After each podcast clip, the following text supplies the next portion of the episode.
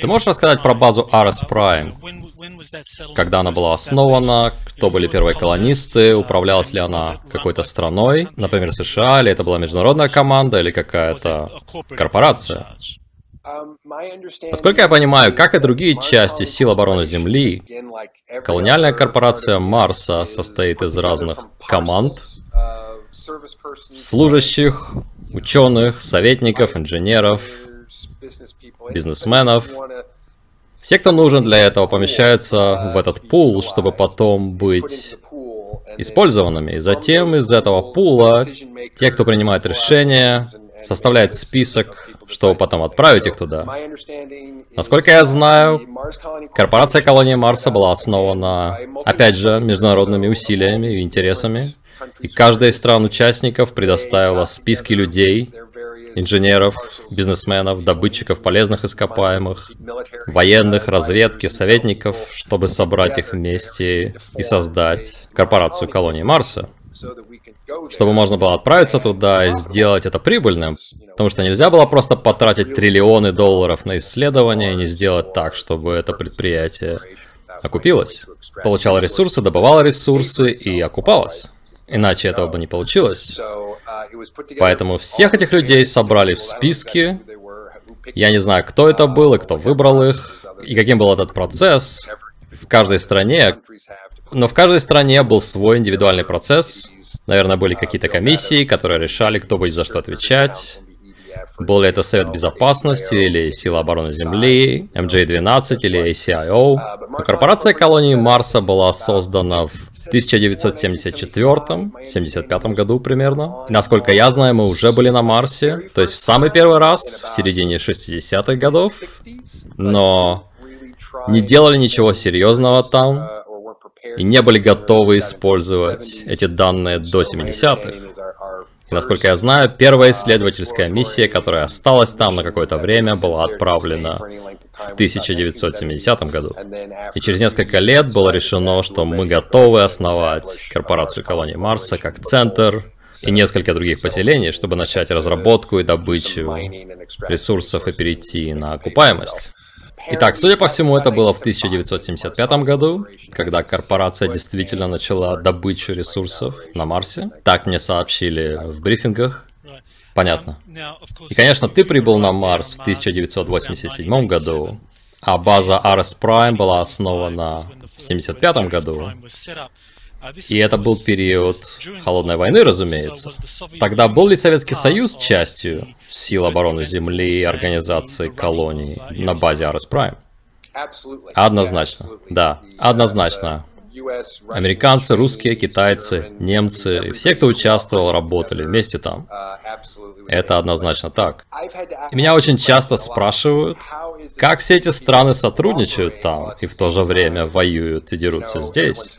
То есть кто-то лжет или это все просто шоу. Я думаю, ответ примерно такой. Люди, которые решили быть там, фактически отделились от того, что делают правительства здесь уже десятки лет. То есть они настолько отделены от всего, что те, кто здесь не в курсе, что происходит, действительно воюют друг с другом и действительно конфликтуют и хотят убить друг друга на земле. А те, кто встал выше этого и сотрудничает в направлении общей цели, пользы и выгоды, и пытается решить проблемы, и ждет, когда проблемы разрешатся здесь внизу со временем, поддерживая дистанцию с теми, кто внизу. Это мой комментарий, который объясняет, почему так происходит. База, на которой ты служил, на Марсе и вся система колоний были в основном американскими, англоязычными? Нет. Наша база была смесью персонала из так называемых стран большой двадцатки. Да, я бы сказал, что основную массу составляли um, американцы, uh, британцы, um, немцы, русские и русские. Да-да-да, то есть основная группа состояла из представителей стран Большой Восьмерки или Большой Семерки, и более расширенный контингент были примерно из стран Большой Двадцатки. То есть вы сражались бок о бок с европейцами, даже русскими. А азиаты там были? Да, у нас было примерно, наверное, менее, может быть, полдюжины ребят из Японии, Китая, когда мы воевали, и несколько пилотов азиатов, когда я служил на Наутилусе. Мне говорили, что в других местах были более крупные контингенты людей из других стран. Просто на нашей базе было больше англоязычных людей и людей с Запада. И, скорее всего, в других местах было больше людей из других стран. В другом регионе или на другой базе. Итак, командующий объяснил нам, что корпорация колонии Марса занимается добычей ресурсов, и что этим занимаются шахтеры и корпорации, а наша работа убивать все, что этому мешает. Нам сообщили, что на Марсе было несколько местных разумных рас, то есть, что на планете множество живых существ. Поверхность очень пустынна по сравнению с тем, что там было в прошлом, до большого инцидента или катастрофы, которая произошла в прошлом. Да, но нас проинструктировали, что на Марсе есть две основные развитые расы, с которыми нам придется иметь дело.